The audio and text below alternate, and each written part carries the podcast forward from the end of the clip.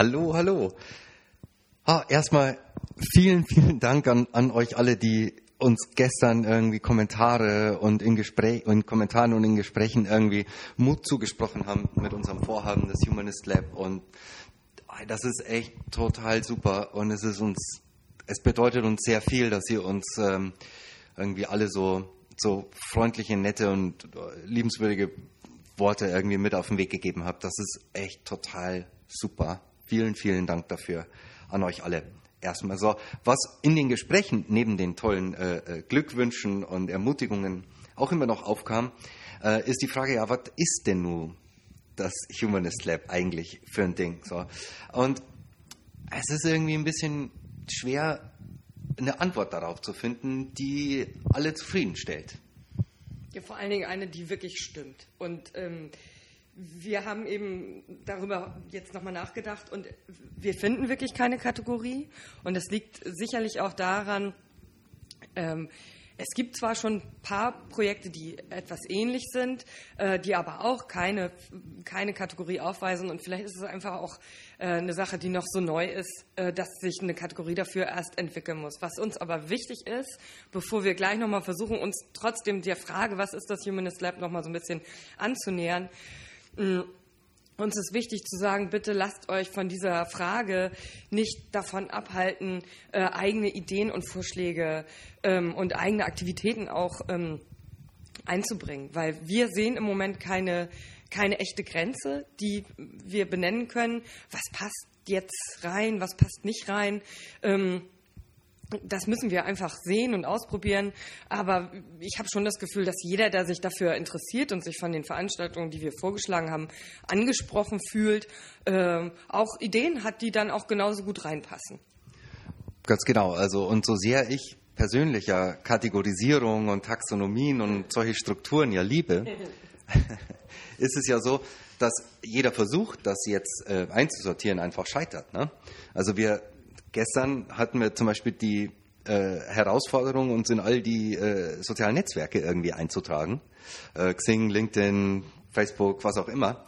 Und äh, da gab es halt ganz unterschiedliche äh, ja, Ergebnisse und Anforderungen. Ne? Erstens sind die, die Einteilungen da an allen Stellen ganz verschieden. Also wir sind dann ähm, irgendwo ein, eine Forschungseinrichtung, ein Non-Profit, ein Ort, eine Community, irgendwie Kunst und Unterhaltung, Media und Entertainment. So, nimmt man das alles zusammen und versucht da irgendwie eine, eine, eine Formulierung rauszufinden, dann wäre das Humanist, Humanist Lab vielleicht ein künstlerischer Non-Profit-Ort für eine unterhaltsame Forschungsgemeinschaft. Aber das, selbst das, so offen und unbestimmt das ist, ist trotzdem noch zu einschränkend dafür. Und die beste Möglichkeit, die wir haben, denke ich, ist einerseits zu sagen, ähm, was wir irgendwie planen und was wir vorhaben das findet ihr auf unserer Seite Veranstaltungen, das haben, hatten wir schon irgendwie aufgeschrieben.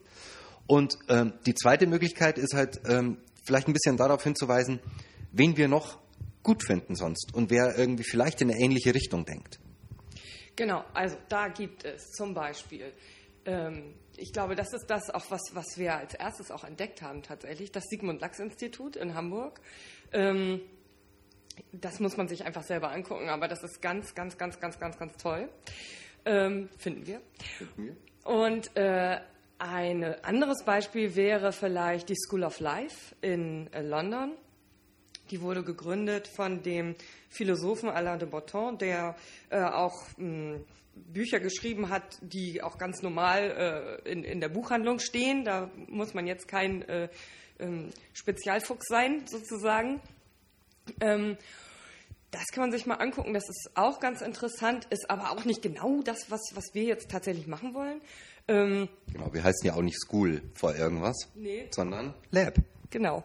Und äh, was wir auch toll finden, worauf wir auch erst gestern aufmerksam gemacht wurden, ähm, ist die. Danke, Denk Tamara. Genau, danke, Tamara. Ist die Denkerei in, ähm, in Berlin.